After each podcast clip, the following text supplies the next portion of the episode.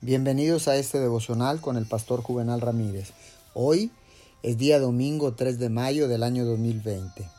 La palabra del Señor dice en el libro de Lucas capítulo 18 versículo 1. Jesús les contó a sus discípulos una parábola para mostrarles que debían de orar siempre, sin desanimarse.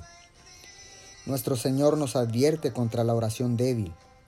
Esto significa que debemos poseer suficiente fervor para sostenernos en los periodos largos y severos de la oración suplicante.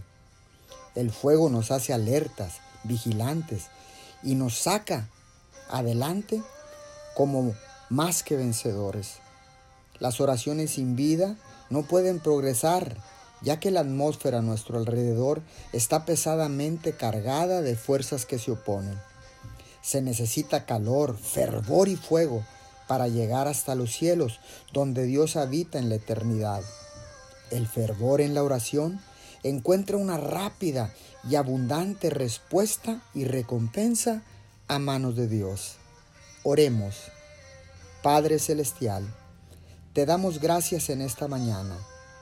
Por favor, dame fuego y fervor para atravesar mis problemas, Señor, y esta crisis, esta pandemia en este momento, y avanzar hacia ti en el cielo, en el nombre de Jesús. Amén y amén.